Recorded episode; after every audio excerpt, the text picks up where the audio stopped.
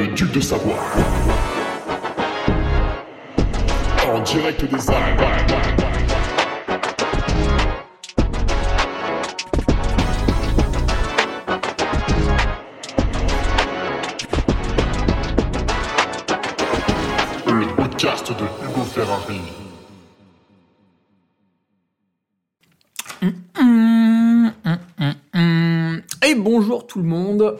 On se retrouve pour le podcast numéro 262 avec euh, une question de, bah je sais plus, je sais plus qui c'est parce que j'ai pas noté le nom. J'ai noté la question mais j'ai pas noté le nom, donc je m'excuse.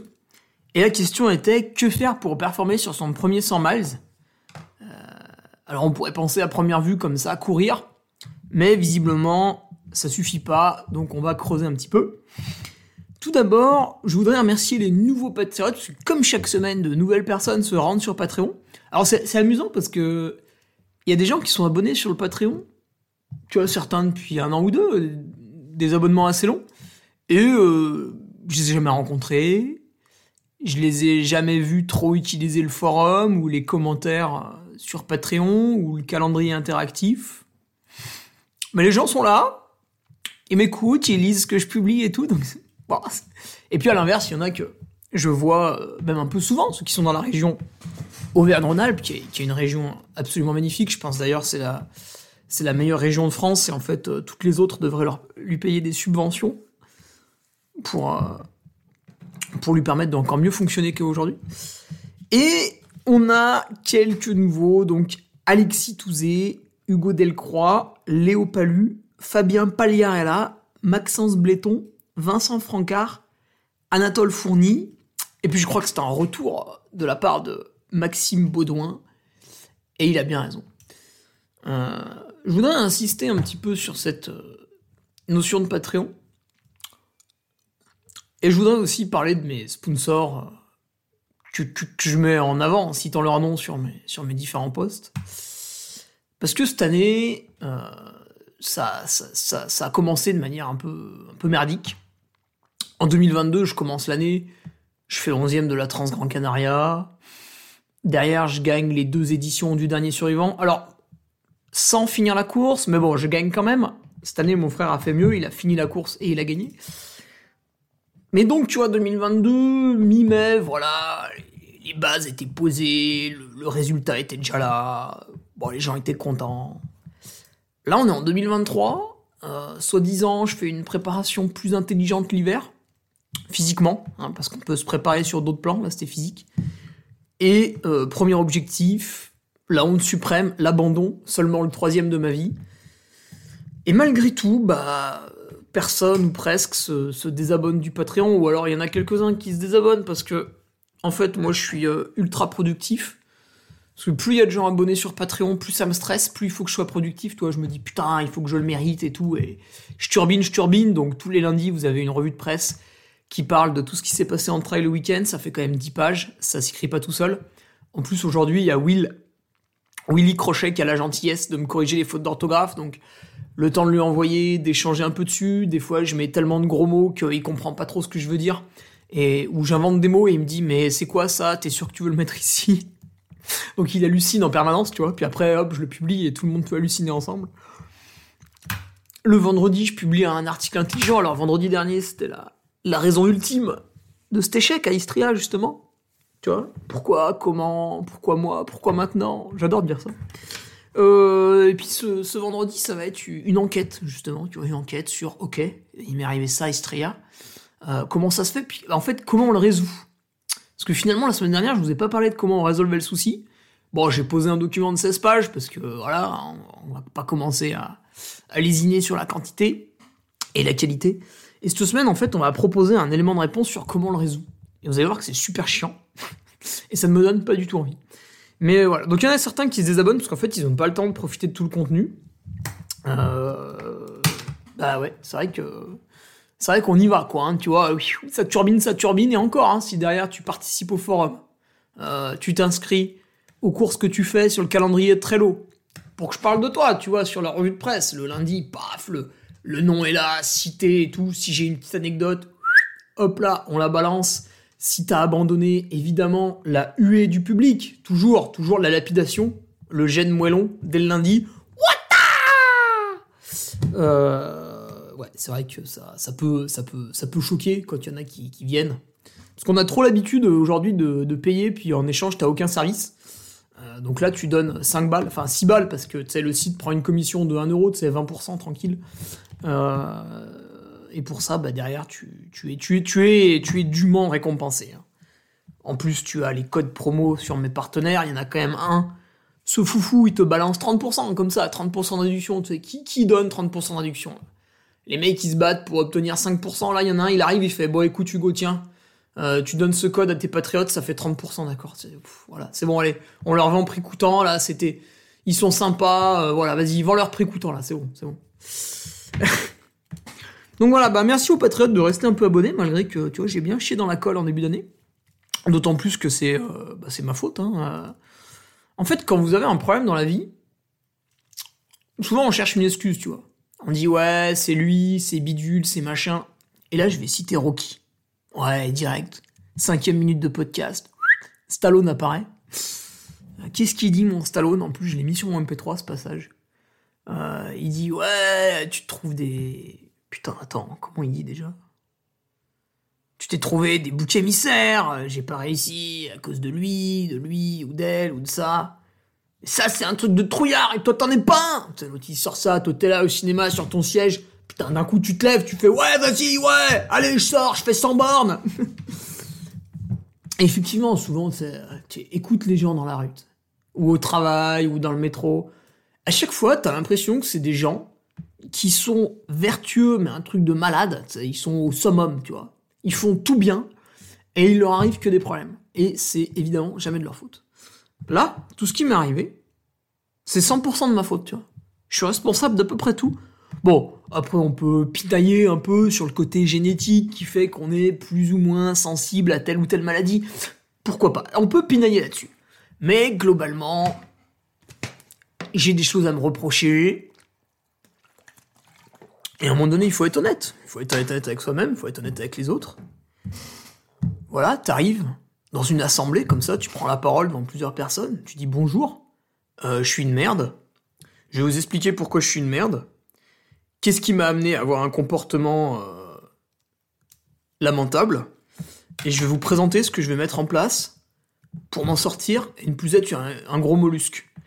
Et là, les gens vont dire Ouais, mais peut-être éventuellement il t'est arrivé ça parce que. Non, non, Oulala Oulala, attention, non, oula, non, non, ma faute. Ma faute, moi. Il y a ça, j'ai pas fait attention, il y a ça, il y a ça, il y a truc. Voilà. Et c'est vrai que ça peut passer pour une flagellation, en fait, pas du tout. Déjà parce que je suis très content, et il faudrait que tout le monde soit très content, de mettre un doigt sur ses erreurs. Parce qu'une fois que t'as compris pourquoi t'as fait une boulette, et quelle a été ta démarche pour accéder à la boulette, parce que tu te lèves pas le matin en te disant ah vas-y aujourd'hui je vais faire de la merde. Tiens vas-y aujourd'hui je vais me couper un pied, euh, comme ça je pourrai plus courir. Non, tu fais pas ça. Mais tu te laisses embarquer dans des habitudes par flemme, manque de temps. Les autres qui t'aident pas, parce que globalement, tu regardes la majorité des Français aujourd'hui, ça envoie pas du rêve. Hein. En fait, euh, ils sont tous malades, mais ils le savent pas, tu vois.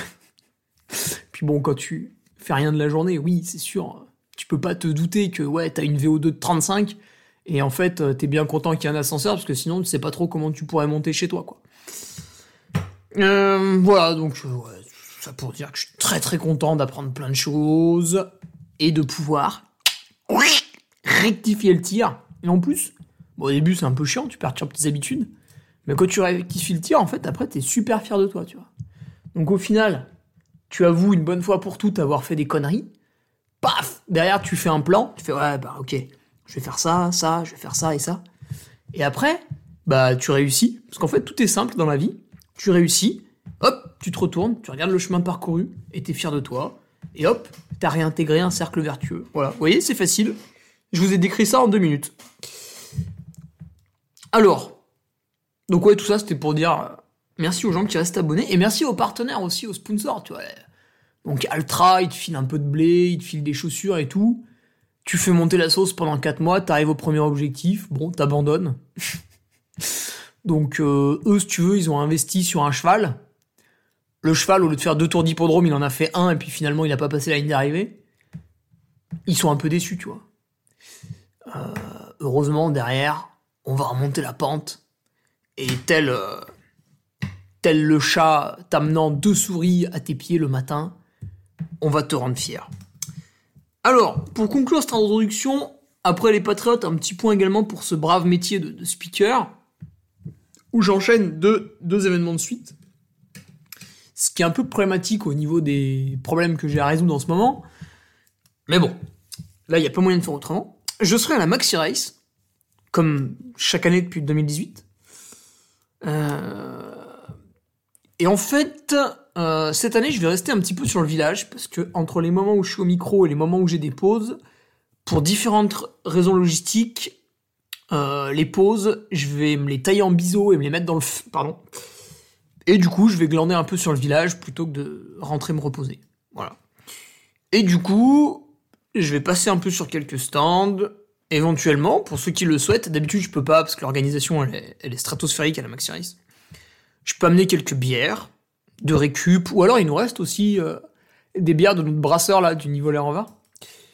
Des affiches qui nous restent. Il nous reste des t-shirts femmes taille S. Je crois qu'il m'en reste 4 ou 5 euh, dans un fond de carton, donc pareil. Ça, faut que ça disparaisse. Voilà. Ou pour celles et ceux qui commandent régulièrement sur mon site l'entre du duc, bah. Ah putain, j'ai pas reçu les nouvelles chaussettes encore. Merde. Mais il reste euh, bonnet, ça, vous en foutez. Quelques casquettes, quelques belles casquettes, ouais. Et t-shirts. Voilà. Donc, voilà, si jamais, hein, tant qu'à se déplacer, autant charger la voiture. Frais de port gratos, là on pense surtout aux bières de récup. C'est important parce que si on vous les envoie par la poste, euh, bah, ça va vous faire mal aux fesses. Voilà. D'un point de vue athlète, que dire? Euh, Si ce n'est que si tu observes mon Strava, je, recours. Mais euh, là, pour l'instant, on est sur des durées de 1 heure. Les Patriotes savent pourquoi. Est-ce que ça va augmenter un petit peu dans les semaines à venir? Normalement, oui. Mais pour l'instant, on est sur des œufs. On est sur des œufs. Euh, à tout moment, ça peut repartir en sgeg. Voilà. Du coup, niveau course, ben, je peux pas t'annoncer grand chose. Le but du jeu va être quand même d'essayer de maintenir l'UTMB. Ce qui est un petit peu le, le qui double, tu vois. Mais, est-ce qu'on en fera avant? Si oui, lesquels? Des longues? Des pas longues? Bon là, t'as l'impression que je suis en train de faire la chanson de Marcel Perez sur le Zizi. Mais, voilà, c'est flou. Donc ça va être un peu... Euh... J'ai des dossards que j'avais achetés cet hiver. Est-ce que je vais les honorer? Est-ce que je vais pas les honorer? Voilà.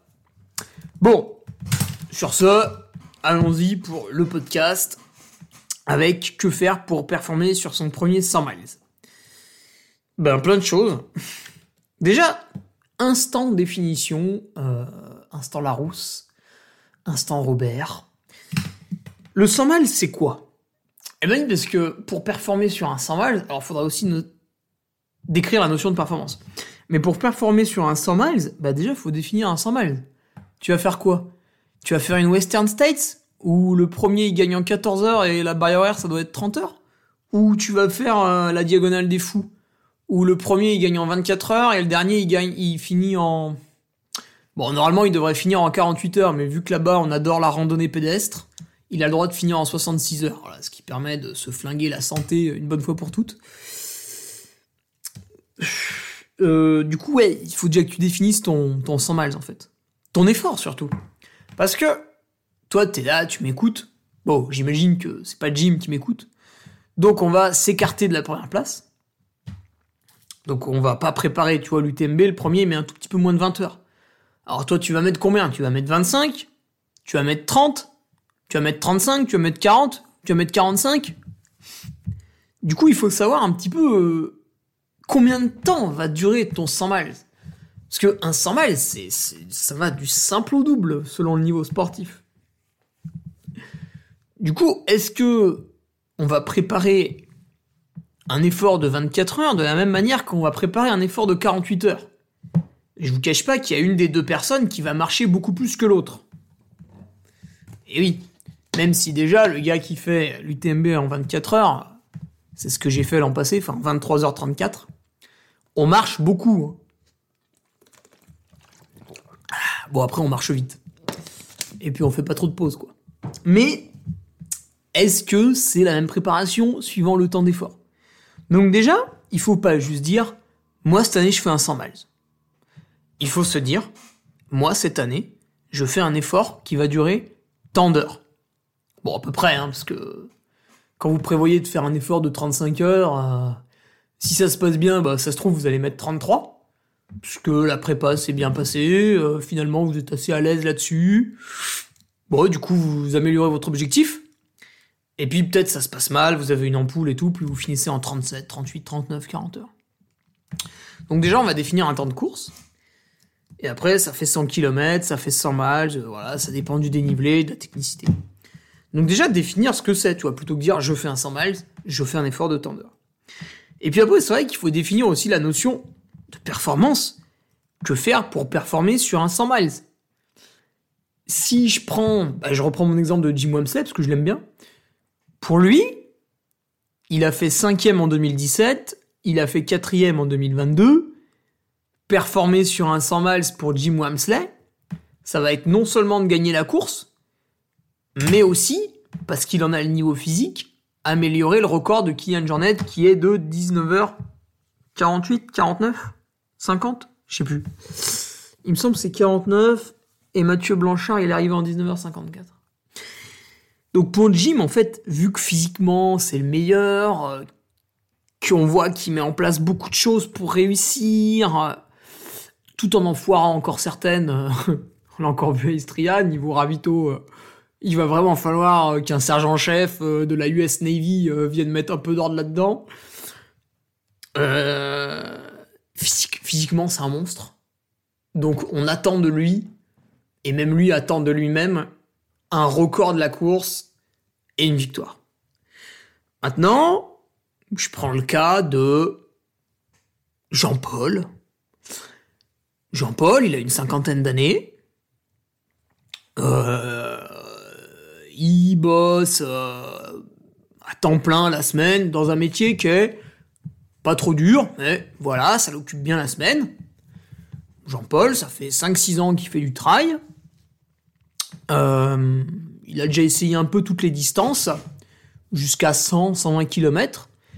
Et puis c'est vrai que cette année, il va faire l'UTMB. Il a été tiré au sort, il est très content. Euh, il s'entraîne 8 heures de course à pied par semaine. De temps en temps, il ajoute une sortie vélo. L'hiver, quand il fait trop mauvais, il fait un peu de gainage. Et puis, avant la course, il arrive à faire un ou deux week-ends un peu plus durs. Ce qui fait que de temps en temps, il fait une semaine à 15-16 heures.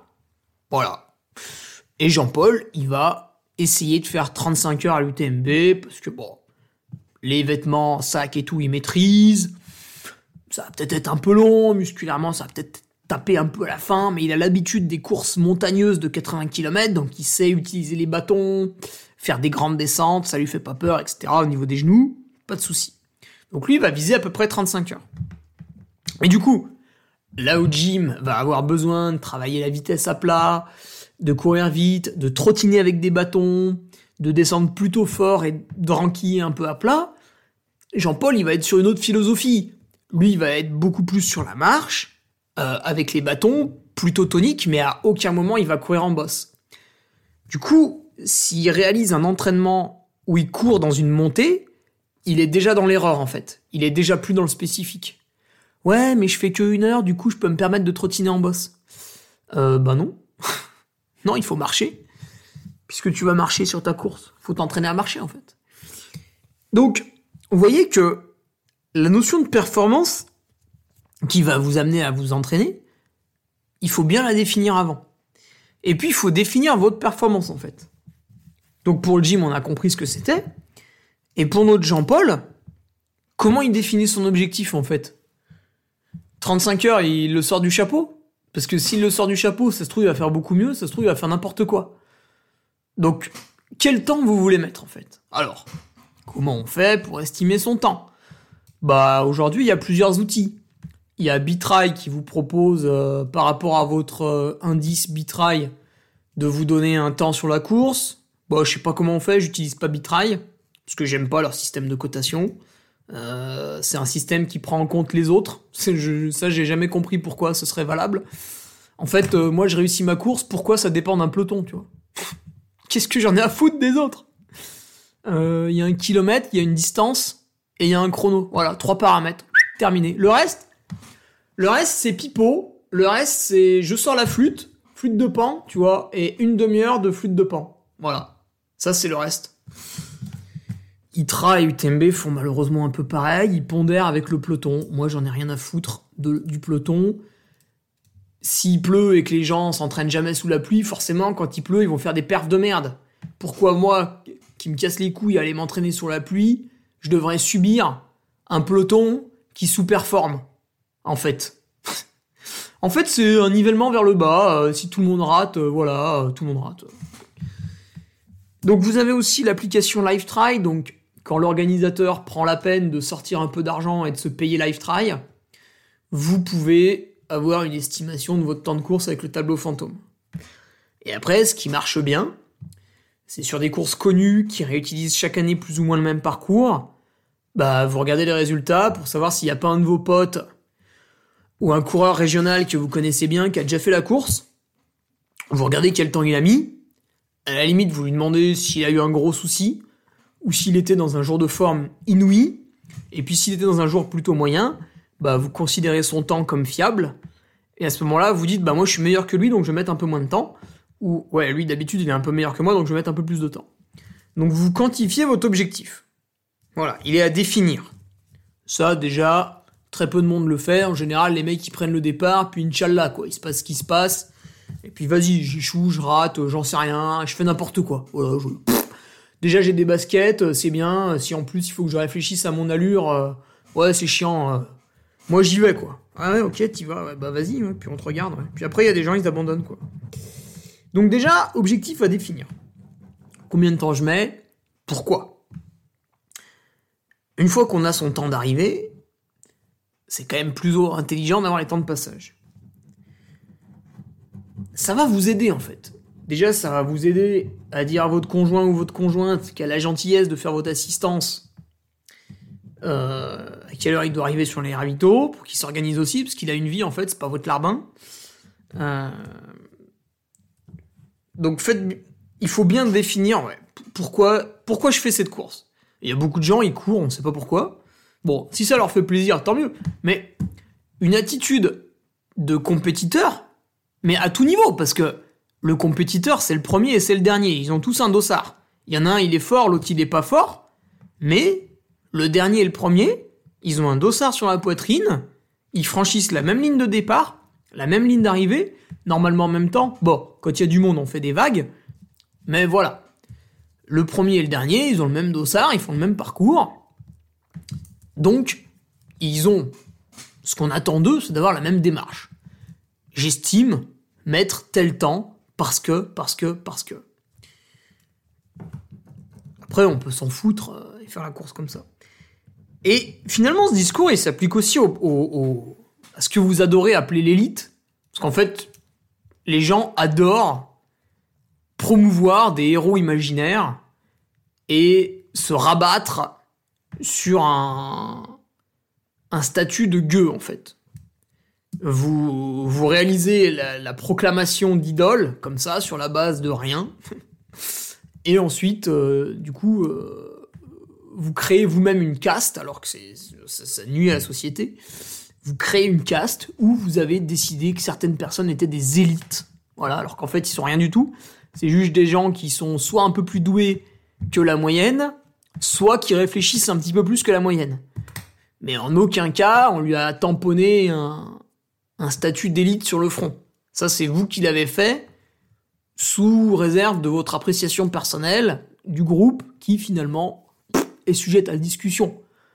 Des fois, il y a des organisateurs, ils me disent Ouais, j'ai tel coureur sur ma course, euh, en élite et tout, faut l'annoncer. Alors, je le fais pas pour pas le vexer, mais j'ai envie de lui dire Non, lui, il est nul, j'en ai rien à cirer. Euh, et à l'inverse, il y a des coureurs qui sont pas connus du grand public, et qui sont vachement meilleurs que certains noms ronflants.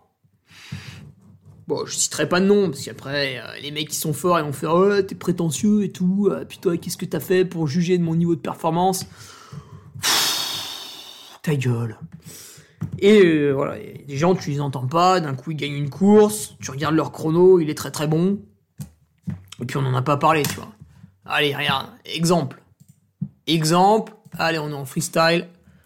Résultat, grand raid, Réunion. Parce qu'aujourd'hui, je mets le grand raid de la Réunion à l'honneur. Je parle tout le temps de l'UTMB, on va changer un peu. Voilà, tous les classements 2022. Alors, leurs classements sont assez bien faits sur le site. Voilà. Vous avez découvert l'an passé Bendiman. Bon, vu qu'il a fait troisième, maintenant il est un peu connu. Mais si on prend le top 10, tu vois, par exemple, euh, il y a un Belge, Jérôme van der. Bon, je suis désolé, je sais pas trop comment on prononce. Euh, vous le connaissez pas. Il est septième. Il a mis 25h33. Il arrive trois quarts d'heure après Germain Grangier. Donc lui, vous le connaissez tous. Hein, c'est votre élite, hein, Germain Grangier. Voilà, c'est un élite. Hein, ouais, c'est un élite. Euh, c'est un élite qui ne met que 45 minutes à Jérôme van der Scheig. Ok On peut prendre l'exemple inverse. Donc j'ai mon Jérôme van der Scheig là qui est septième. Et j'ai mon ami Julien Chorier, putain, s'il écoute, il va, il va dire, tu fais chier Hugo de m'avoir pas lancé comme ça à l'antenne. J'ai mon ami Julien Chorier qui est très connu, qui met 26h17. Bon, Julien, il a gagné deux fois la Diag, hein. C'est pas, c'est pas Joel Clodo. Il a fait un top 5 à l'UTMB. Il a fait tout plein d'autres courses. Et puis Julien, il court régulièrement à haut niveau depuis des années. Hein. Quatrième Trans-Grand Canaria 2019. Euh, voilà. Un palmarès long comme le bras. Effectivement. Effectivement, il est respectable. Néanmoins, mon Jérôme Van der Scheige, que personne sponsorise, euh, personne lui attribue un statut d'élite, euh, s'il s'inscrit à une course en France, personne va le connaître, il va payer son dossard, il va payer son hôtel, l'organisateur, tout le monde s'en fout, quoi.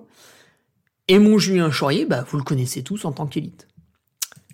Alors, on va pas balancer que Julien Chaurier à l'antenne, on va passer à Antoine Guillon, il est 11e. Antoine Guillon, 26h26. Jérôme Van der 25h33.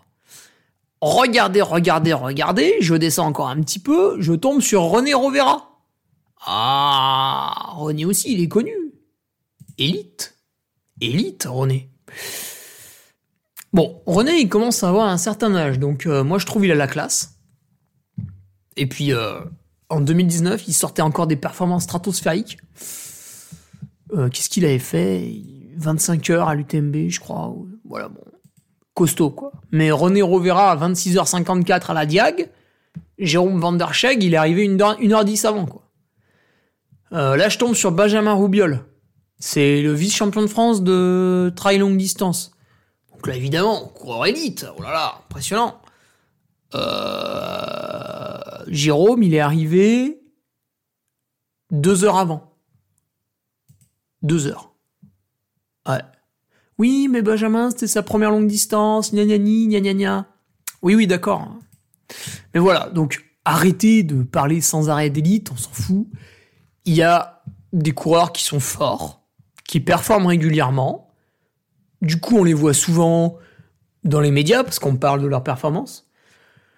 Il y en a d'autres, on les voit un peu plus dans les réseaux sociaux parce qu'ils communiquent très très bien. Par exemple, Julien Chaurier communique pas trop mal. Euh, Germain Grangier, c'est intéressant de le suivre. Il communique très bien aussi. À l'inverse, Benat Marmisol communique pas. voilà, c'est comme ça. Jean-Philippe Choumi, qui était deuxième, ne communiquent pas, ou très peu. Chacun son style. Mais du coup, certains sont mis en avant, d'autres non. Et puis t'en as, euh, tu vois, Kevin Michaud, 22e du Team Brooks. Ben, il revenait d'une grave anémie en fer. Il fait 22e de la Diag. Personne le voit. Donc son statut élite, on n'en parle plus, on ne sait plus qui c'est, machin, bidule. Sauf que Kevin Michaud, il a un moteur. Et un jour, il va reclaquer une belle perf il va claquer un top 10 aux Canaries, euh, voilà. Et là, les gens vont faire Ah, c'est qui Kevin Michaud ah, Machin, tout, bidule. Eh ben ouais, tu vois, n'importe qui, il a des moments, il y a des années, il est plutôt bien, des années plutôt en dessous. Voilà, donc arrêtez avec ce statut élite, c'est ridicule. C'est comme Sanjay Sherpa. Sanjay Sherpa, à chaque fois qu'il se pointe, ouais, c'est l'élite, le machin, le truc, le bidule. Sanjay, c'est le mec qui a des écarts de performance énormes. Sanjay, il y a des week-ends, il est nul. Et il y a des week-ends, il est énorme. L'an dernier, Sanjay, il fait 1, 2, il fait 3 ultras, pas terrible. À un petit niveau, tu vois, la Swiss Peaks, l'UTMB, bon, il performe pas, il finit assez loin dans le classement. Et après ça, troisième semaine de suite, le mec va au Will Strubel. Tu te dis, mais gros, t'as déjà fait l'UTMB, t'as déjà fait la Swiss Peaks, calme-toi. Tu vas pas performer, c'est impossible. En plus, t'as fait deux performances de merde. Pourquoi tu vas encore à Will Strubel Et Sanjay Sherpa, tu sais pas pourquoi, il fait troisième. Parce que voilà, parce qu'il a un moteur. Les planètes, elles se sont alignées. À la Swiss Peaks, il a pas réussi parce que ceci, parce que cela. Oui, il a fait deuxième, mais parce qu'il y a personne à la Swiss Peaks. Euh, à l'UTMB, bon, il fait genre 125e, donc oui, c'est pas une réussite. Mais encore une fois, il lui est arrivé telle péripétie, telle mésaventure. En fait, nous, on n'est pas, on n'est pas, on vit pas avec lui. Donc on peut pas savoir. Et par contre, au Will Strubel, les planètes étaient alignées parce que si, parce que là, et boum, il fait troisième. Donc euh, en fait, euh, il n'a pas été élite pendant deux semaines et il a été élite pendant une semaine. Donc euh, ce statut veut vraiment rien dire. C'est vraiment aberrant. C'est vraiment aberrant quoi. Voilà, encore une fois, Jérôme Van der Scheg, 45 minutes derrière l'élite Germain Grangier sur une course de plus de 24 heures. Bon, j'en étais où là? Du coup, je me perds un peu. Je vais boire un coup. Ça va me remettre les idées en place. Évidemment, je vais pas faire de coupure. Donc tu patientes le temps que je me désaltère. Ah, ça va, je me suis bien désaltéré, je vais pouvoir reprendre. Donc tout ça pour dire que tout le monde, à n'importe quel niveau, doit définir son objectif. Et je dirais qu'aujourd'hui, ce qui m'agace de plus en plus, enfin non, ça m'agace pas parce que j'en ai rien à cirer, mais euh, ce que je trouve... euh, vous avez tout un tas de coureurs qui se revendiquent un petit peu professionnels. Parce qu'ils veulent de l'argent, en fait. Et moi, je trouve c'est un tout petit peu problématique. Parce que les gens veulent devenir professionnels, donc il reste. Voilà, vous pouvez suivre le compte Instagram. Tiens, d'ailleurs, je le suis pas parce que je trouve ça assez ridicule, mais vous pouvez suivre le compte Instagram euh, pro. Ah merde, Instagram. Attends, je vais sur Instagram en même temps. Voilà. Vous allez dans recherche, vous tapez pro trail runner. Donc là, c'est amusant parce que dans la confrérie des pro trail runners, il y a énormément de mecs qui sont pas du tout pros. Mais euh, ils les ont ajoutés quand même. Et donc, euh, l'association Pro Trail Runner, elle, elle a tout un tas de, doléances parce que, en fait, euh, certains estiment qu'on les utilise. Mais gros, arrête de te laisser faire déjà. Si tu veux, moi, quand je bossais, j'avais un CDD. À un moment donné, mon employeur, il m'a cassé les couilles. Je lui ai dit, mais en fait, si t'es pas content, c'est pareil. Je l'ai regardé. Il était vachement pas content. Il a commencé à crier. Moi je, moi, je lui parlais sur le même ton que je te parle, et je lui ai répondu. J'ai attendu qu'il arrête de parler, parce que je coupe pas la parole aux gens. J'ai j'ai reçu une éducation quand j'étais enfant. C'était pas son cas, apparemment. Et je lui ai posé la question, une fois qu'il avait fini de m'engueuler, je lui ai dit, mais tu vas faire quoi? Tu vas me virer? Tu peux pas. et là, il y a eu un blanc, et en fait, il a arrêté de me casser les pieds, parce qu'il a senti que face à lui, il avait quelqu'un de calme, de posé, qui savait ce qu'il faisait et que voilà. Et c'est pareil, les relations en fait avec les sponsors et les partenaires, c'est les mêmes. À un moment donné, si t'estimes que ton sponsor il t'en demande trop par rapport à ce qu'il te donne, tu l'appelles, tu lui dis bonjour machin, euh, tu me demandes de faire une publication par mois, mais tu me files moins de 1000 balles à l'année. Donc en fait, je vais pas les faire parce que j'estime que ça vaut pas le coup. Si tu veux vraiment que je fasse les publications, on en rediscute et tu me revalorises euh, ce que tu me donnes. Et sinon, bah, tant pis en fait. Trouve-toi un autre, euh, un autre gars, quoi. Et donc, vous avez tout un tas de coureurs, allez, élite, ça vous plaît, qui se font un peu sponsoriser. Alors, ça peut être des dotations de matériel plus ou moins conséquente. On va peut-être te donner pour 500 euros de matériel, on va peut-être te donner pour 5000 euros de matériel, j'en sais rien. Donc une dotation de matériel plus ou moins conséquente, ou des remboursements de frais. Peut-être qu'il y a une entreprise qui va dire ouais moi je t'aime bien, euh, je te rembourse tous tes frais de route, tu les fais passer sur ma boîte, je te rembourse les hôtels, la vente des courses, des trucs comme ça. On peut tout imaginer en termes de partenariat. Ou vous pouvez avoir des entreprises qui disent bah moi je t'aime bien, je te donne de l'argent. Donc aujourd'hui c'est ce que font beaucoup d'équipementiers. Euh, le team Brooks, le team ASICS, le team Salomon, Sidas Matrix, j'ai pas la certitude mais j'imagine que oui. Euh, Altra, enfin voilà, en général, vous avez un coureur d'un bon niveau, vous avez envie de le garder les années futures pour pas qu'on vous le pique, vous lui donnez un petit peu d'argent. Après, bah voilà, tout le monde a son budget, donc à un moment donné, s'il y a un sponsor qui te donne 3000 euros à l'année, toi tu fais une perf de dingue. Il y a un autre, une autre marque qui t'approche, qui te dit ouais, je vais te donner 20 000. Tu reviens voir ton sponsor numéro 1, tu lui fais putain, tu me donnais que 3000. L'autre il me propose 20 000, qu'est-ce qu'on fait? Ton sponsor il fait ah putain, je peux, ben, je peux pas, je peux pas. Je peux passer de 3000 à 8000, mais je peux pas aller à 20 000. Bon bah toi du coup il y a de grandes chances que tu ailles euh, chercher le mec qui te demande 20 000, qui te propose 20 000. Donc il y a tout un tas de coureurs qui bénéficient de ça, donc soit on leur donne de l'argent directement, soit on leur donne du matériel. Voilà. Et ces gens-là veulent accéder à un statut de professionnel, parce qu'ils estiment être les meilleurs de leur sport. Déjà, je pense qu'il faut redescendre d'un cran. Euh, vous êtes les meilleurs d'un sport qui n'est pas professionnel. Ça veut dire que vous prenez plaisir à battre des amateurs. Non, mais dit comme ça, c'est hyper violent, mais c'est vrai. Euh, un sport professionnel, c'est le cyclisme. En cyclisme, là en ce moment, il y a le Giro. Euh, Thibaut Pinot, physiquement, c'est un monstre. J'imagine que dans sa vie personnelle et à l'entraînement, il fait tout ce qu'il faut pour être au top. Thibaut Pinot, hier, à l'étape de montagne, il a pris une branlée. Il s'est fait battre par des gens professionnels qui avaient à peu près son niveau, quoi. Pour telle ou telle raison il a fini derrière certains professionnels. Alors que lui aussi est un professionnel. Et aujourd'hui, en trail, en fait, on a des professionnels qui battent des amateurs. Bon, ils sont très rares, hein, les professionnels.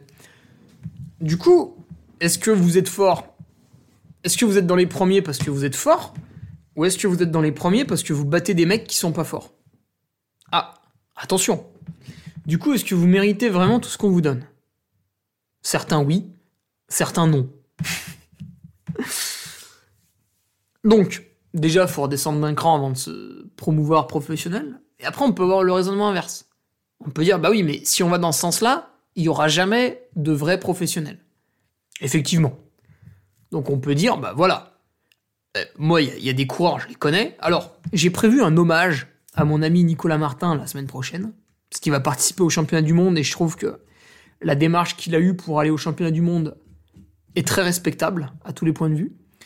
Et donc lui, je sais que il fait ce qu'il faut pour faire le job, pour être prêt au, rendez-vous. Donc je vous invite à écouter le podcast de la semaine prochaine, où je vais faire ce petit hommage qui me tient à cœur. Mais il y en a d'autres. Euh, et vas-y, que je vais me faire un resto avec mes copains parce que il faut bien vivre. Ouais, mais dans ce cas-là, nous casse pas les couilles pour être professionnel. Parce qu'un professionnel, c'est pas ça.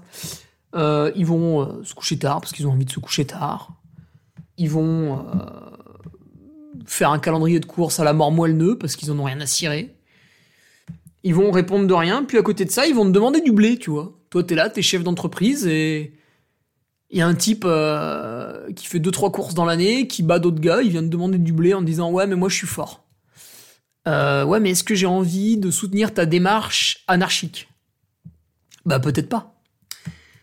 Du coup, je reviens à la définition de l'objectif.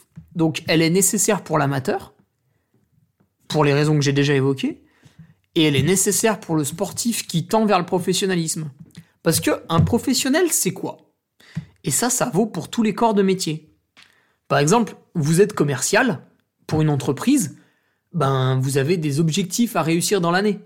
Il n'y a pas le patron qui vous donne un salaire tous les mois, puis vous faites ce que vous voulez. Euh, vous avez fait 10 000 euros de chiffre d'affaires, vous avez fait 100 000 euros de chiffre d'affaires, bon voilà, tout le monde est content. Non vous avez des objectifs. Et vous êtes payé en fonction de vos objectifs et de leur réussite ou non. Si vous faites 20 000 euros de chiffre d'affaires, vous avez accès à telle prime. Si vous faites 50 000 euros de chiffre d'affaires, vous avez accès à telle prime, etc., etc., etc. Il y a une grille de prix. Bon, sauf pour les fonctionnaires qui, eux, s'ils travaillent, ils sont payés 1500 euros à la fin du mois. Enfin, je dis n'importe quoi, hein, ça dépend du fonctionnaire. Et puis s'ils travaillent pas, ils sont quand même payés 1500 euros à la fin du mois, puis on peut pas les virer parce que c'est les fonctionnaires de l'État français. Alors, je critique pas parce que si on n'est pas content, il suffisait de faire fonctionnaire. Il y a un concours de la fonction publique, il est ouvert à tous. Ceux qui sont pas contents et qui trouvent que les fonctionnaires ils en branlent pas une, passez le concours, prenez leur place, et puis voilà. Euh, donc ouais, tout ça pour dire que le sportif professionnel, qu'est-ce que c'est? C'est un mec qui en début d'année, il va aller voir son sponsor, il va lui dire, écoute, donc moi je suis allé voir Altra, on a eu une réunion en mars, Bon, en mars, j'avais déjà tout prévu, mais on a fait la réunion physique en mars. J'ai dit, moi, je vais faire telle course, Istria, telle course, UTMB, et ensuite, je rajouterai un objectif au début de l'hiver. Je suis pas encore fixé sur lequel je ferai, parce que je suis pas hyper à l'aise avec la notion de prendre l'avion au début de l'hiver. Et peut-être que en France, il n'y a pas d'objectif qui correspond à mes qualités ou à mon calendrier d'animation, donc il y aura un objectif au début de l'hiver, mais je peux pas te dire encore lequel c'est. Par contre, je vais faire le 100 miles of Istria, je vais faire l'UTMB. Entre les deux, je vais participer à une course qui sera un petit peu un objectif secondaire. Donc là, je m'avance pas sur la performance que je ferai parce que ça va dépendre d'autres paramètres, mais tu jugeras ma saison sur l'objectif numéro 1 Istria, l'objectif numéro 2 l'UTMB et l'objectif numéro 3 qui sera fin novembre, début décembre. Si je réussis les trois je vais te demander une augmentation.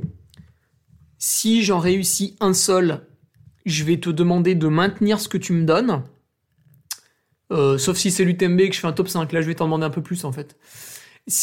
Ou un top 10. Parce que accéder à un top 10 à l'UTMB.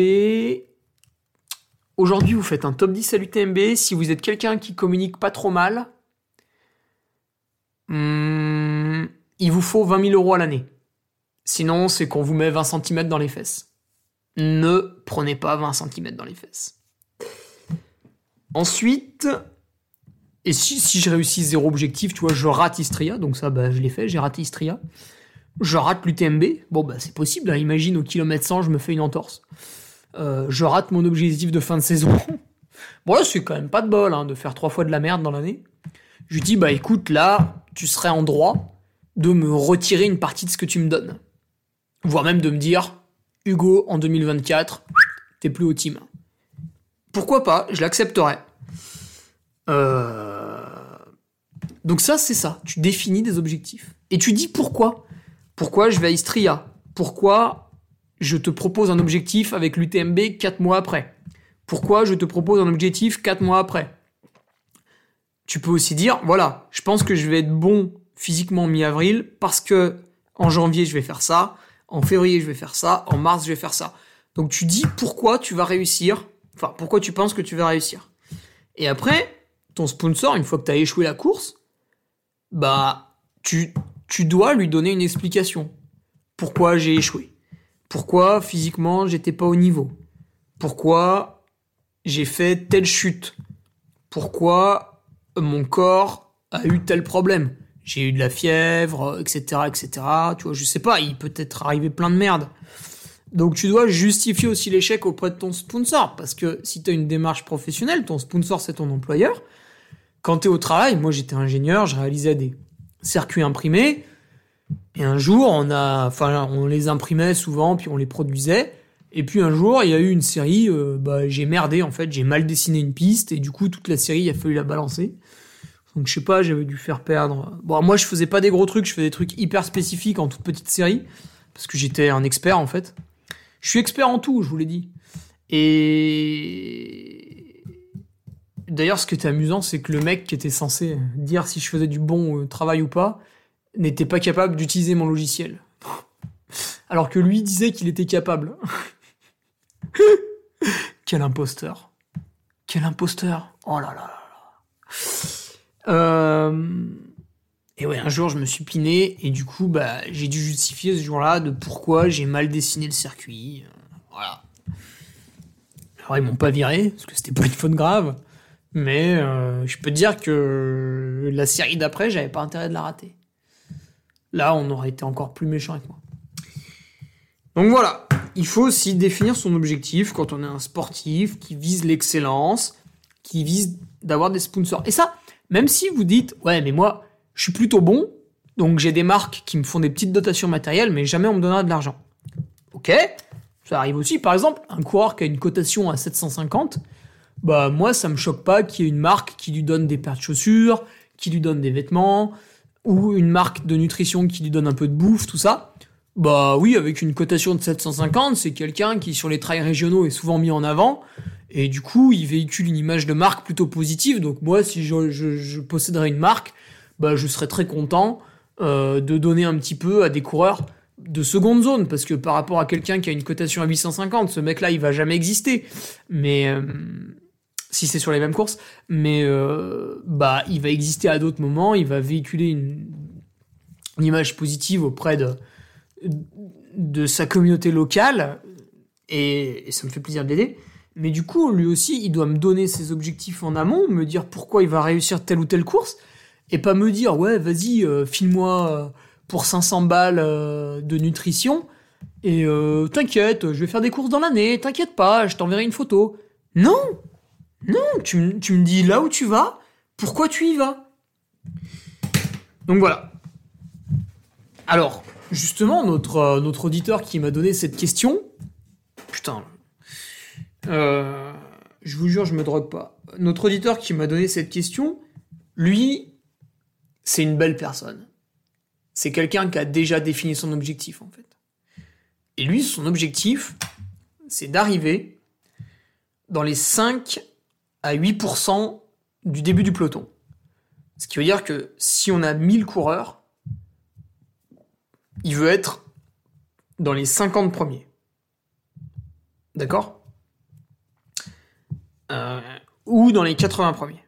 Il veut être entre 50 et 80 si la course a 1000 coureurs. Ok. Alors après, on peut, ça, le regarde, hein, mais on peut lui demander pourquoi il estime que sa performance c'est d'être dans les 5 ou à 8% des, des, premiers. Euh, bon, moi j'ai pas la réponse. Du coup, que faire pour performer sur son premier 100 miles Maintenant qu'en 45 minutes on a à peine défini ce que voulait dire la question, on va aller vite. Ce qu'il faut faire, c'est une progression sur plusieurs années. Pourquoi? Parce que si vous débutez en course à pied, euh, vous êtes débutant en course à pied, bah allez-y, mettez des baskets et allez courir 30 bornes. Vous allez voir, c'est difficile vous allez avoir mal partout. Le lendemain, vous aurez des courbatures de l'espace et euh, sans aucun doute, vous serez déclenché un TFL. Si c'est pas tout de suite, ce sera rapidement. Donc, il faut courir sur plusieurs années parce que pour domestiquer des distances longues, d'abord, il va falloir valider un effort de 2-3 heures de course à pied continue. Après, il va falloir valider un effort de 5-6 heures. Après, il va falloir valider un effort d'une dizaine d'heures. Et après, on va passer à la vingtaine d'heures. D'accord? Il y a quelques étapes comme ça à réaliser. Si vous êtes rapide tous les six mois, sinon tous les ans. Ça, ça me paraît envisageable pour à peu près tout le monde. Donc d'où on part? Est-ce que je cours déjà un petit peu depuis longtemps, du coup, finalement, je peux déjà me tester sur un 50 bornes? Ou est-ce que, bon, euh, moi, je suis un coureur sur route, ma spécialité, c'était le 10 bornes, bah déjà, quand je vais faire un trail de 30 km, ce sera bien pour ma première année, tu vois. Et puis on passera à un 60 km montagneux dans la deuxième année, et un 100 km montagneux dans la troisième année, et un 100 miles dans la quatrième année, tu vois. Donc voilà, d'où je pars? Parce que non seulement bah, tout ce qui va vous faire mal, en fait, c'est vos... Parce que vos muscles vont pas être habitués à courir autant. Du coup, au bout d'un moment, ils vont fatiguer. Quand ils vont fatiguer, ils vont te demander bien poliment d'aller te faire foutre. Et c'est vos tendons qui vont encaisser la place des muscles. Je vous fais pas un dessin, les tendons ils sont pas faits pour ça. Donc vous allez vous faire ce qu'on appelle des tendinopathies parce que vous allez abîmer vos tendons. Quand vous avez une tendinopathie, vous cassez les couilles à tout le monde parce que vous avez mal. Je comprends pas pourquoi j'ai mal. Bah, c'est parce que t'as fait de la merde. Donc, tu reprends un programme progressif. Il faut faire attention à une autre chose, même si vous courez bien, vous vous adaptez bien à la charge et tout. Euh, là, il y a la peau de vos pieds. Quand vous êtes un débutant, la peau de vos pieds, elle est, fine, comme la peau d'un bébé. Alors que quand vous allez être un coureur confirmé, ou alors vous avez un métier où vous marchez toute la journée, paysagiste, etc., euh, sur les chantiers, tout ça, bah vous avez de la corne sous les pieds. Du coup, vous allez être moins sensible que quelqu'un qui a un métier de bureau et qui n'utilise jamais ses pieds. Donc attention aux pieds, il faut être progressif là-dessus aussi. Putain, j'ai encore soif, c'est pas vrai. Ah. Et euh, ouais, les tendons, quoi, rotuliens, etc. Le sommeil, bah on s'en fout un peu, mais sachez que sur le premier ultra que vous allez faire, vous allez passer la nuit dehors, il est très possible que vous ayez tendance à piquer un peu du nez. Plus vous allez réaliser des ultra trails en passant la nuit dehors, moins ça va vous arriver. Moi aujourd'hui, euh, ça m'arrive quasiment plus. Après, il y a des petites choses à mettre en place pour pas s'endormir, mais ça vient aussi avec l'expérience. Ensuite, donc on en parle à demi-mot déjà, la progressivité dans le training. Voilà. Au début, il va falloir vous faire des semaines où vous courez 50 bornes par semaine. Une fois que vous maîtrisez ça, vous allez courir 80 bornes par semaine. Une fois que vous maîtrisez ça, épisodiquement, vous allez passer à 100 km. Après, je pense que là, on est sur une limite pour beaucoup d'entre nous, donc on va pas trop la dépasser. moi, c'est assez rare que je cours plus de 100 km d'ailleurs. Donc voilà. Et après, il faudra être capable épisodiquement de faire une semaine à 120. Épisodiquement de faire une semaine à 160. Et avant votre premier 100 miles, ce serait bien que vous ayez fait une semaine ou deux à 200 km. Pas d'affilée, hein. Genre, un mois avant, vous faites une semaine à 200 km, si possible un petit peu en montagne, et deux mois avant, vous faites une semaine à 160 km, si possible un peu en montagne. Pour que le corps, il ait, euh, l'expérience de courir sur fatigue un peu. Quoi. Pareil au niveau du D+. Voilà, au début, vous allez faire régulièrement 2000 de dénif par semaine. Après, vous allez passer à 3-4000. Et puis là, pareil, on va être sur une petite stagnation. Donc vous allez entretenir tout ça. Et de temps en temps, vous allez faire boum, 8000. Après, il faut aussi tout tester. Donc ça, pareil, ça, prend un peu de temps. Parce que l'alimentation, vous allez faire un plan nutritionnel, puis finalement, bah, vous allez vous rendre compte que les bars, vous n'arrivez pas à les bouffer. Finalement, il faudra bouffer des compotes. Et puis finalement, vous pouvez pas en manger tant que ça des compotes. Du coup, au ravito, faut vous faire une petite purée de pommes de terre, etc., etc. Donc là, peut-être il va falloir un ou deux 80 km en montagne pour se régler un 120 km montagneux pour se régler, et puis finalement, sur votre premier 100 miles, bah du coup, vous pouvez réussir. Et pareil, du coup, ça va prendre 2-3 ans. Le sommeil, bah je le disais, hein, donc euh, pour le sommeil, moi je vous conseillerais de d'abord vous taper des 80 km où vous passez la nuit dehors. Donc typiquement la Maxi Race. La Maxi Race, le, départ il est à 2h50 du matin, j'imagine que vous n'allez pas trop dormir. Donc ça c'est déjà pas mal. Euh, sur un 100 km, un 120 km, c'est pas rare de partir à 22-23 heures, et du coup vous faites une nuit blanche. Donc ça permet, en deuxième ou troisième année de pratique, de faire une nuit blanche dehors, alors qu'on ne fait pas encore un 100 miles. Et ensuite vous vous lancez sur le 100 miles, et là vous êtes prêt à faire une nuit dehors, parce que vous en aurez déjà fait une, d'accord? Bon après évidemment on peut le faire à l'entraînement aussi. Pour ceux qui ont la flemme d'aller sur des courses, parce que il faut payer le déplacement, il faut payer le logement, et il faut payer le dossard. Bah, faites-vous un 80 km autour de chez vous, ça peut être marrant. Ça peut être l'occasion de faire un défi. Donc voilà. Et, et finalement, c'est plein de petites choses, on sait tous, mais on a la flemme de prendre un papier, un stylo, et d'écrire toutes les étapes de l'année. C'est-à-dire, et ça c'est la démarche de notre auditeur qui nous a posé cette question, en septembre, il a dit Putain, septembre 2022. Septembre 2022, il fait Putain, je prépare la diagonale des fous 2023. C'est parti. Donc là, le mec, il prend un papier un stylo. Il écrit tout en bas de la feuille Octobre 2023. Je suis une machine au Grand Raid de la Réunion. Je finis dans le top 100. Je veux rien savoir. Et moi, après moi, il remonte les étapes. C'est quelqu'un qui pratique un petit peu. Il remonte les étapes, il met un mois avant, je vais faire un week-end choc. Deux mois avant, je vais faire un autre week-end choc. Trois mois avant, je vais faire une grosse course. 80, 100 km. 3-4 mois encore avant, pareil, je vais refaire un 180, 100 km. Et puis l'hiver, je vais bosser ça, ça et ça. Et puis toute l'année, je vais jamais prendre les bâtons parce qu'ils sont interdits au grand raid, etc., etc. Donc il fait un plan sur un an. Et puis là, il a fait son plan d'entraînement. Donc c'était la première colonne de la feuille. Deuxième colonne, il va faire la bouffe. Il va faire, tiens, bah là, telle semaine, je vais faire un entraînement à jeun pendant 3-4 semaines. Après, je le fais plus. Et puis après, le mois suivant, il y a une semaine où je vais me faire des, des low carb. Ok, après il le fait plus. Le mois d'après, il se dit, bah là, il y a deux entraînements où je vais bouffer les mêmes quantités que pendant ma course. Sur une durée de 4, 5, 6 heures. Pour tester un peu.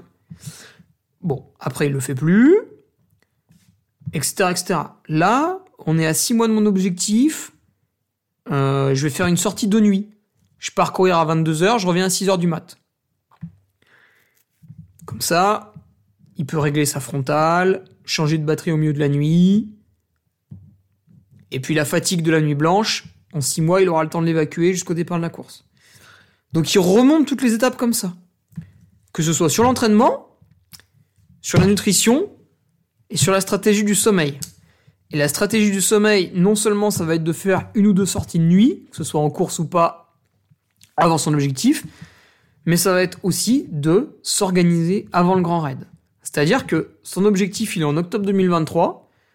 Donc admettons que ce soit le 20 octobre, je sais plus quand c'est. Euh, du 1er au 20 octobre, faut qu'il dorme bien. Donc, objectif, ne pas faire d'enfant. Voilà, il vaut mieux pas faire un enfant juste avant. C'est un peu emmerdant pour le sommeil. Bon, après, vous me direz, des fois, on choisit pas trop. Hein. On ken, on ken, on ken, on ken, et d'un coup, paf, un gosse. je le sais, hein, j'en ai 27.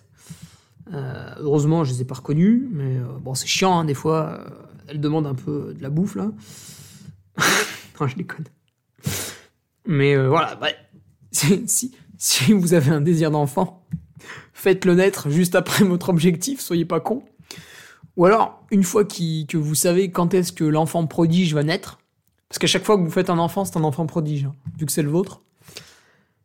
Quand vous savez sa date de naissance, bah réalisez votre objectif un mois avant. Comme ça, vous êtes peinard. Après, vous vous reposez, la naissance de l'enfant prodige, vous pouvez vous en occuper, etc. C'est trop bien. Quand tout coïncide. Euh, prenez des vacances avant votre course. Sauf si vous avez un métier oisif en bureau. Mais vous stressez pas avec des réunions. Si un collègue vous casse les couilles, vous le regardez et vous faites Homer Simpson. Homer Simpson, quand on lui parle, dans sa tête, il y a un singe qui joue de la musique. Et bah c'est pareil, votre collègue un peu chiant, ou votre patron, de toute façon il peut pas vous virer. Hein. Quand il vous parle mal, qu'il vous agace, vous le regardez, vous ne l'écoutez pas sous aucun prétexte. Vous pensez à ce que vous allez manger le soir, à l'entraînement du lendemain, etc., etc. Vous le laissez parler, à chaque fois qu'il finit une phrase, vous lui dites oui, comme ça il est content, au bout d'un moment il va partir. comme ça, vous vous stressez pas. Vous faites oui, oui, oui, oui, ta gueule, oui, oui. Non, vous dites pas ta gueule parce que là il va peut-être s'énerver. Mais vous lui dites oui, comme ça il est content, vous pensez à autre chose et il va partir. Comme ça, ça vous stresse pas et puis il part. Si vous avez un métier difficile, bah, mettez des jours de congé avant la course pour se reposer et bien dormir. Et ça, ça rentre dans la case sommeil. Voilà. Donc là, on a toutes les étapes pour performer sur son 100 miles. Et donc, ce qu'il nous dit, pour conclure un peu le podcast, notre ami, c'est qu'il est convaincu qu'en ayant la volonté de réussir et en mettant en place tous les éléments en sa faveur, donc le sommeil, l'alimentation, tout ça, on peut arriver à être performant sur son premier 100 miles. Et oui, il a raison. En fait, moi, j'ai réalisé l'UTMB pour la première fois en, en 2018, c'était mon premier 100 miles. Et malgré que je me sois cassé la rotule l'année d'avant, ce qui a nécessité quand même 6 mois de guérison, ce qui, est, ce, qui est, assez impactant, malgré que je me sois fait une entorse à la cheville avec une atteinte ligamentaire de niveau 3 ou 2, je sais plus, à deux ligaments, ce qui en fait nécessitait un arrêt de la course à pied pendant 6 semaines que j'ai pas du tout respecté. Je me présente à l'UTMB et je réalise 26h30. Ce qui est pas trop mal, compte tenu du passif. Parce que c'était mon premier, parce que je l'ai très mal préparé. Mais, par rapport à toutes les blessures que j'avais subies pendant 10 mois, euh, j'estimais avoir mis toutes les cartes de mon côté pour performer le jour dis, donc j'étais, j'étais ok avec mes performances en passant la ligne. Par contre, j'ai évidemment vu tous les axes de progression. Euh, l'axe de progression numéro 1, c'est ne pas se fracturer la rotule. L'axe de progression numéro 2, c'était ne pas, arracher deux ligaments et une partie des os huit semaines avant la course. Ça, c'est très embêtant. Et après, il y avait d'autres axes d'amélioration sur la bouffe, sur le sommeil, etc. Mais déjà, j'estimais avoir posé une première pierre et j'étais satisfait de ma performance sur mon premier 100 miles. Voilà quoi. Donc, euh, j'espère que j'ai répondu un peu à ta question. surtout, je me suis bien amusé à définir le pourquoi du comment. Et enfin, mon ami, j'ai oublié ton nom, je suis désolé, j'ai oublié de le noter, putain. Euh, ton objectif, et on suivra ça avec grand intérêt. Attention, on note, tout ici. Hein. Euh, tu me dis top 100 et moins de 35 heures à la diag. Fais attention parce que les deux ne vont pas forcément ensemble. En 2022, le centième mettait 34h37. 34h47. Donc si tu mets 35 heures, tu feras pas le top 100. En 2021, le centième, il mettait 34h38. Tiens, année un peu plus dense. En 2019, le centième, il mettait 34h56. En 2018, je sais pas pourquoi, le centième, il mettait 35h50. En 2017, il a mis 34h36. En plus, en 2017, il faisait très chaud, donc... Euh, voilà, écoute, je te laisse là-dessus. Très bonne préparation à toi pour la diag. Je pense que tu vas mettre toutes les bonnes choses de ton côté. Pense bien à définir correctement ton objectif. Pense bien à définir correctement les temps de passage pour ne pas partir trop vite. Parce que ça, ça va t'abîmer les muscles. Donc tu vas être beaucoup plus courbaturé sur la fin. Ça va probablement t'empêcher de t'alimenter correctement si tu pars trop vite. Donc ça va te créer tout un tas de problèmes.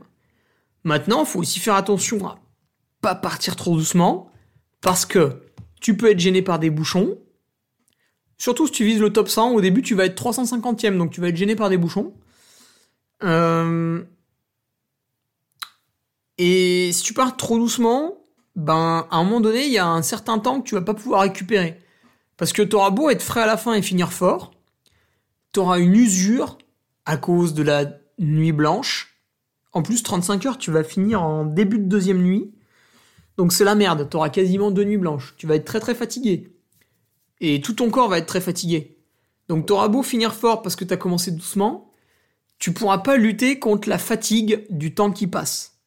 C'est-à-dire qu'à un moment donné, si tu me crois pas, demain, enfin ou n'importe quand, tu vas faire une randonnée, tu marches pendant 10 heures. Donc, t'es d'accord avec moi, marcher pendant 10 heures, c'est beaucoup moins dur que ta course. Une fois que tu as marché pendant 10 heures, tu mets tes baskets de course à pied et tu cours pendant une heure. Et dis-moi si t'as pas mal au genou, si t'es pas fatigué. J'attends ton retour d'expérience. Donc ouais, en fait, on est fatigué parce que le temps qui passe, quoi. Donc attention aussi à pas partir trop doucement. Maintenant, je pense qu'il faut quand même plus se méfier d'un départ trop rapide que d'un départ trop lent. Mais c'est bien de garder les deux en tête. Donc voilà, je te laisse là-dessus et euh, très bonne préparation à toi pour cette diag, cette diagonale des fous. Voilà, repense au petit jalon que j'ai cité pour réussir. Les Patriotes, on se retrouve vendredi pour euh, le. Ce sera un podcast ce vendredi. Ouais. On va parler glycémie. Et vous allez voir que je pense que j'ai pas de bol. Mais heureusement, mon ami Sébastien Diffenbrun sera là pour éviter que je parte dans du calimérisme et du charlatanisme qui serait évidemment inacceptable sur un Patreon d'une si belle qualité. Voilà. Et puis les autres, on se retrouve mercredi prochain pour une nouvelle question, pour s'amuser un petit peu tous ensemble. Euh, n'hésitez pas à m'en poser, ça me fait toujours plaisir, même si là j'ai un bon petit stock. Et euh, voilà, mais euh, je suis preneur. Je suis preneur. Comme ça après je pioche dans celle qui m'amuse le mercredi matin, je regarde, je fais oh, putain celle-là elle est marrante et allez c'est parti on déroule. Évidemment on est en impro parce qu'on va quand même pas préparer, ce serait pas drôle. Et puis voilà, on se retrouve mercredi prochain ou sur la Maxi Race ou vendredi sur Patreon. Salut Tu viens d'écouter le podcast du Duc de Savoie. Si tu souhaites approfondir avec de pertinents articles d'éminents spécialistes, rejoins le Patreon. Tu feras ainsi partie en tant que fidèle patriote de la très prestigieuse Duke Army. Si l'humour est ton leitmotiv et que tu n'as peur de rien, viens sur l'Instagram.